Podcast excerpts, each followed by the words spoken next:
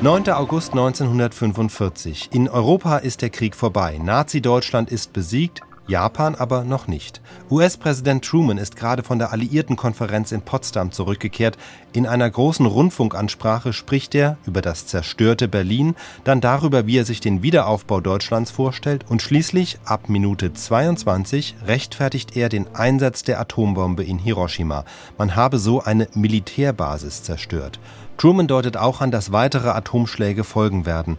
Die japanische Zivilbevölkerung sei gut beraten, ihre Industrie- und Militärstädte sofort zu verlassen. Tatsächlich sollte noch am selben Tag dieser Rede die zweite Atombombe auf Nagasaki fallen.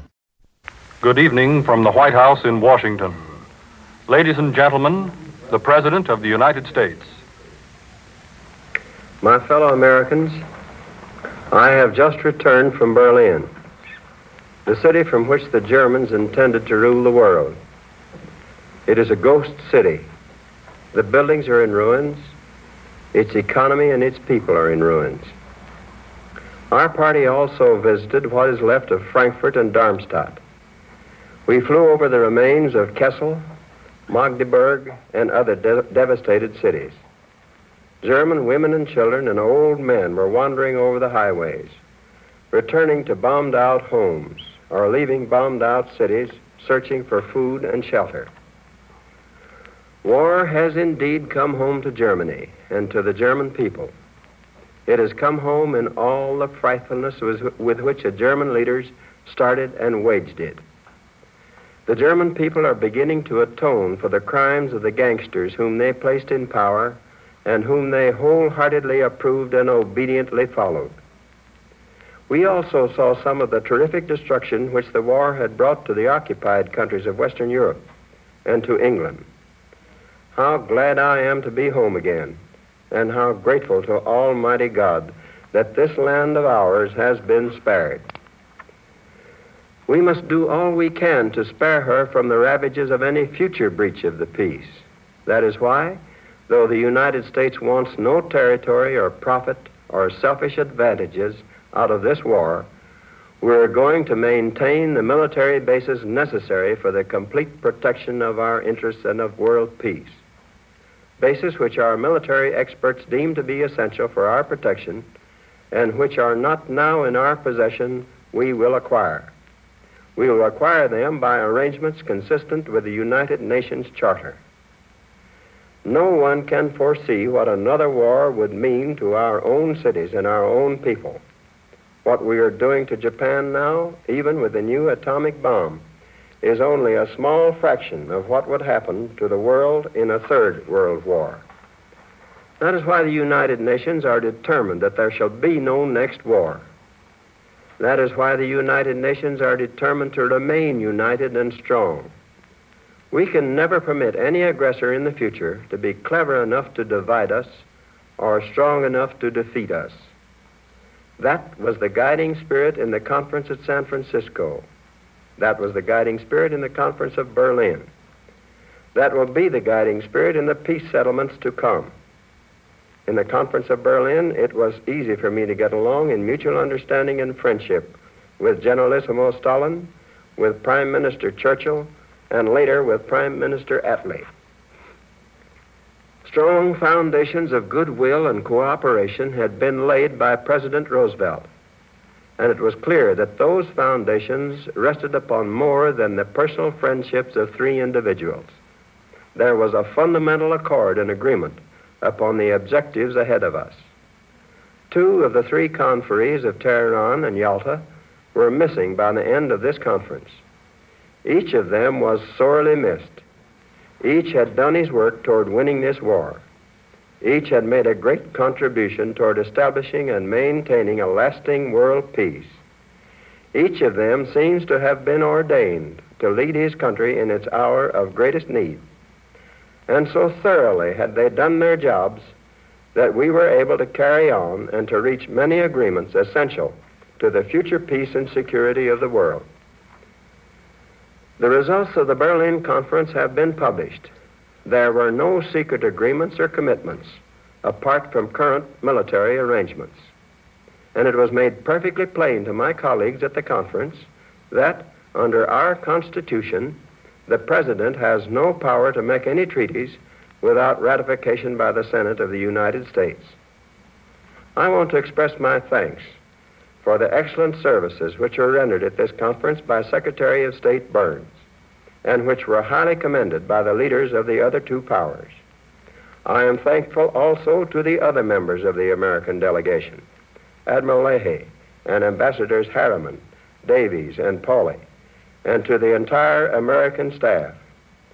Without their hard work and sound advice, the conference would have been unable to accomplish as much as it did. The conference was concerned with many political and economic questions, but there was one strictly military matter uppermost in the minds of the American delegates. It was the winning of the war against Japan. On our program, that was the most important item. The military arrangements made at Berlin were, of course, secret. One of those secrets was revealed yesterday when the Soviet Union declared war on Japan. The Soviet Union, before she had been informed of our new weapon, agreed to enter the war in the Pacific. We gladly welcome into this struggle against the last of the Axis aggressors our gallant and victorious ally against the Nazis. The Japs will soon learn some more of the military secrets agreed upon at Berlin. They will learn them firsthand, and they will not like them. Before we met at Berlin, the United States government had sent to the Soviet and British governments our ideas of what should be taken up at the conference. At the first meeting, our delegation submitted these proposals for discussion. Subjects were added by the Soviet and British governments. But in the main, the conference was occupied with the American proposals. Our first non military agreement in Berlin was the establishment of the Council of Foreign Ministers. The Council is going to be the continuous meeting ground of the five principal governments on which to reach common understanding regarding the peace settlements. This does not mean that the five governments are going to try to dictate to or dominate other nations. It'll be their duty to apply, so far as possible, the fundamental principles of justice underlying the charter adopted at San Francisco. Just as the meeting at Dumbarton Oaks drew up the proposals to be placed before the conference at San Francisco, so this Council of Foreign Ministers will lay the groundwork for future peace settlements. This preparation by the Council will make possible speedier, more orderly, more efficient, and more cooperative peace settlements than could otherwise be obtained. One of the first tasks of the Council of Foreign Ministers is to draft proposed treaties of peace with former enemy countries Italy, Romania, Bulgaria, Hungary, and Finland. These treaties, of course, will have to be passed upon by all the nations concerned. In our own country, the Senate will have to ratify them. But we shall begin at once the necessary preparatory work. Adequate study now may avoid the planting of the seeds of future wars. I am sure that the American people will agree with me that this Council of Foreign Ministers will be effective in hastening the day of peace and reconstruction. We are anxious to settle the future of Italy first among the former enemy countries. Italy, Italy was the first to break away from the Axis. She helped materially in the final defeat of Germany. She has now joined us in the war against Japan. She is making real progress toward democracy. A peace treaty with the democratic Italian government will make it possible for us to receive Italy as a member of the United Nations. The Council of Foreign Ministers will also have to start the preparatory work for a German peace settlement. But its final acceptance will have to wait until Germany has developed a government with which a peace treaty can be made. In the meantime, the Conference of Berlin laid down the specific political and economic principles under which Germany will be governed by the occupying powers. Those principles have been published. I hope that all of you will read them. They seek to rid Germany of the forces which have made her so long feared and hated, and which have now brought her to complete disaster. They are intended to eliminate Nazism, armaments, war industries, the German general staff, and all its military tradition. They seek to rebuild democracy by control of German education, by reorganizing local government and the judiciary, by encouraging free speech, free press, freedom of religion, and the right of labor to organize. German industry is to be decentralized in order to do away with concentration of economic power in cartels and monopolies. Chief emphasis is to be on agriculture and peaceful industries. German economic power to make war is to be eliminated. The Germans are not to have a higher standard of living than their former victims, the people of the defeated and occupied countries of Europe. We are going to do what we can to make Germany over into a decent nation so that it may eventually work its way from the economic chaos it has brought upon itself back into a place in the civilized world. The economic action taken against Germany at the Berlin Conference included another most important item reparations. We do not intend again to make the mistake of exacting reparations in money and then lending Germany the, Germany the money with which to pay. Reparations this time are to be paid in physical assets from those resources of Germany which are not required for her peacetime subsistence. The first purpose of reparations is to take out of Germany everything with which she can prepare for another war. Its second purpose is to help the devastated countries to bring about their own recovery by means of the equipment and material taken from Germany. At the Crimea Conference, a basis for fixing reparations had been proposed for initial discussion and study by the Reparations Commission. That basis was a total amount of reparations of 20 billions of dollars. Of this sum, one half was to go to Russia, which had suffered more heavily in the loss of life and property than any other country. But at Berlin, the idea of attempting to fix a dollar value on the property to be removed from Germany was dropped. To fix a dollar value on the share of each nation would be a sort of guarantee that the amount each nation would get, a guarantee which not, might not be fulfilled. Therefore, it was decided to divide the property by percentages of the total amount available. We still generally agreed that Russia should get approximately half of the total for herself and Poland, and that the remainder should be divided among all the other nations entitled to reparations. Under our agreement at Berlin, the reparations claims of the Soviet Union and Poland are to be met from the property located in the zone of Germany occupied by the Soviet Union and from the German assets in Bulgaria, Finland, Hungary, Romania, and East Austria. The reparations claims of all other countries are to be met from the property located in the western zones of occupation of Germany and from the German assets in all other countries. The Soviet waives all claim to gold captured by the Allied troops in Germany. This formula of taking reparations by zones will lead to less friction among the Allies than the tentative basis originally proposed for study at Yalta.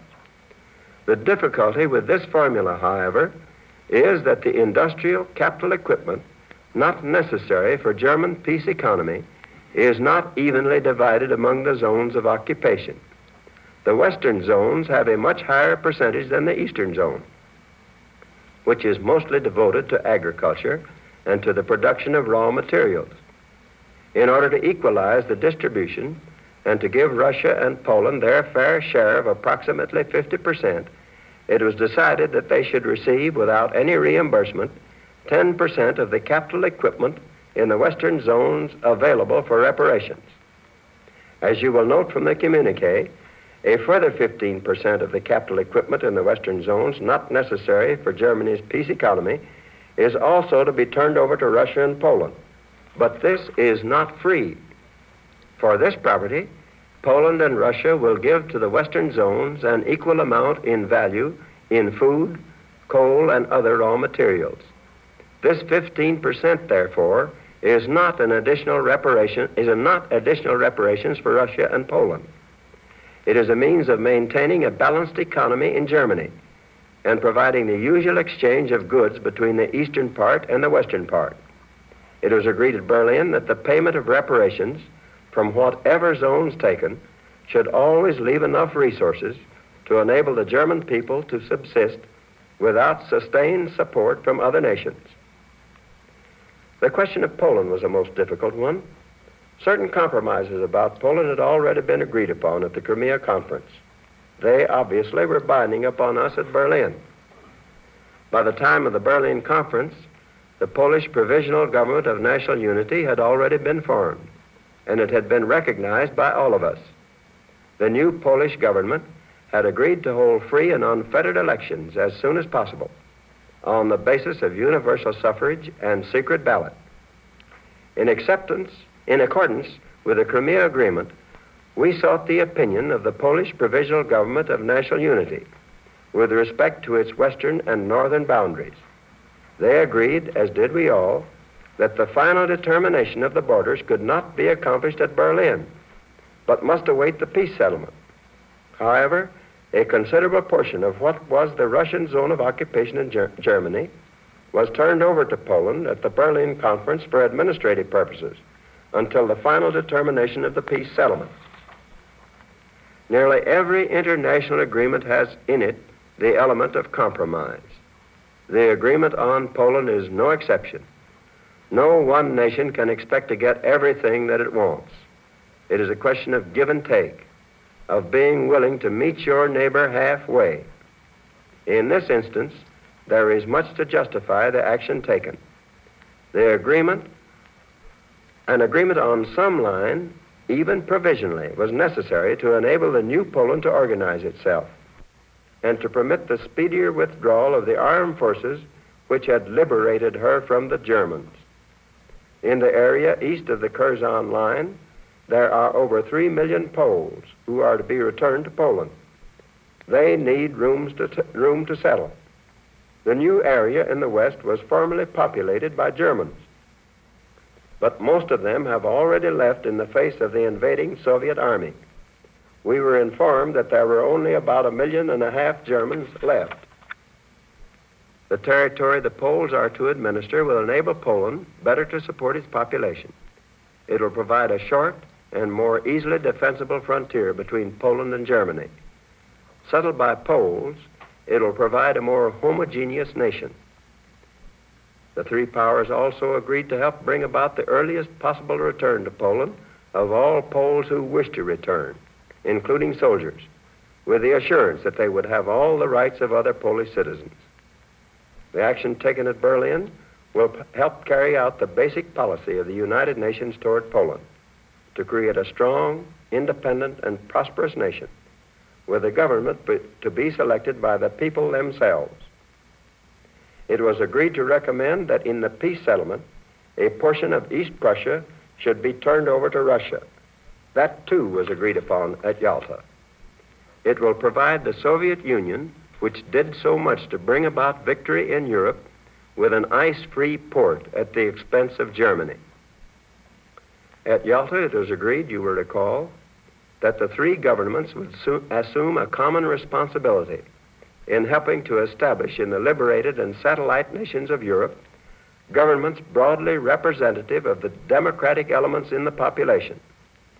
That responsibility still stands. We all recognize it as a joint responsibility of the three governments. It was reaffirmed in the Berlin declarations on Romania, Bulgaria, and Hungary. These nations are not to be spheres of influence of any one power. They are now governed by Allied control commissions composed of representatives of the three governments which met at Yalta and Berlin. These control commissions, it is true, have not been functioning completely to our satisfaction, but improved procedures were agreed upon at Berlin. Until these states are reestablished as members of the international family, they are the joint concern of all of us. The American delegation was much disturbed over the inability of the representatives of a free press to get information out of the former German satellite nations. The three governments agreed at Berlin that the Allied press would enjoy full freedom from now on to report to the world upon all developments in Romania, Bulgaria, Hungary, and Finland. The same agreement was reaffirmed also as to Poland. One of the persistent causes for wars in Europe in the last two centuries has been the selfish control of the waterways of Europe. I mean the Danube, the Black Sea Straits, the Rhine, the Kiel Canal, and all the inland waterways of Europe which border upon two or more states. The United States proposed at Berlin that there be free and unrestricted navigation of these inland waterways. We think this is important to the future peace and security of the world. We propose that regulations for such navigation be provided by international authorities. The function of the agencies would be to develop the use of the waterways and assure equal treatment on them for all nations. Membership on the agencies would include the United States, Great Britain, the Soviet Union, and France, plus those states which border on the waterways. Our proposal was considered by the conference and was referred to the Council of Ministers. There, the United States intends to press for its adoption. Any man who sees Europe now must realize that victory in a great war is not something you can win once and for all like a victory in a ball game. Victory in a great war is something that must be won and kept won. It can be lost after you have won it if you are careless or negligent or indifferent. Europe today is hungry. I'm not talking about Germans. I'm talking about the people of the countries which are overrun and devastated by the Germans, and particularly about the people of Western Europe. Many of them lack clothes and fuel and tools and shelter and raw materials. They lack the means to restore their cities and their factories. As the winter comes on, the distress will increase. Unless we do what we can to help, we may lose next winter what we won at such terrible cost last spring. Desperate men are liable to destroy the structure of their society, to find in the wreckage some substitute for hope. If we let Europe go cold and hungry, we may lose some of the foundations of order on which the hope for world peace must rest. We must help to the limit of our strength, and we will. Our meeting at Berlin was the first meeting of the great allies since the victory was won in Europe. Naturally, our thoughts now turn to the day of victory in Japan. The British, Chinese, and United States governments have given the Japanese people adequate warning of what is in store for them. We have laid down the general terms on which they can surrender. Our warning went unheeded. Our terms were rejected. Since then, the Japanese have seen what our atomic bomb can do. They can foresee what it will do in the future.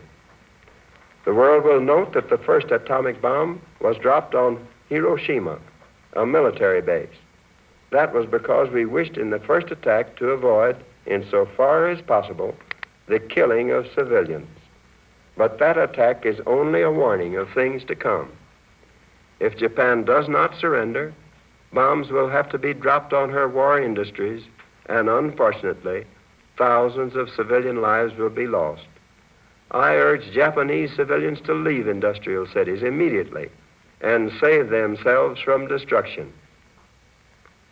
I realize the tragic significance of the atomic bomb. Its production and its use were not lightly undertaken by this government, but we knew that our enemies were on the search for it. We know now how close they were to finding it. And we knew the disaster which would come to this nation and to all peace loving nations, to all civilization, if they had found it first.